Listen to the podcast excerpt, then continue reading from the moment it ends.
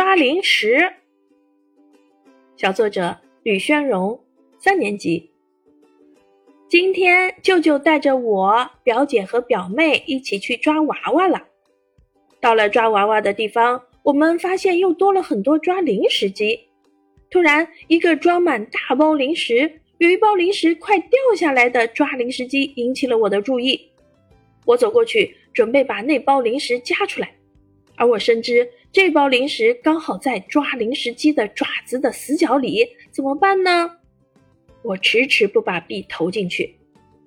突然，我灵机一动，想到了一个好办法：先找一包离快掉下来的那包很近，并且很好抓的零食，接着从快掉下来的那包零食方向快速滑行，但要留一些空隙，因为抓零食机会在抓到一半的时候把零食丢下去。所以我快速将爪子移过去，是为了产生惯性。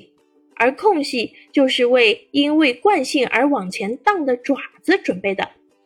等爪子升起到一定位置时，零食会往回荡；等爪子丢下零食，零食刚好往洞口落去，而且还会把另一包快掉落的零食打下来。可是回荡的力太小了，一次只能往洞口挪五厘米。我一共试了四次。才把那包零食弄下来，哈哈！你们说我抓零食是不是很厉害呀？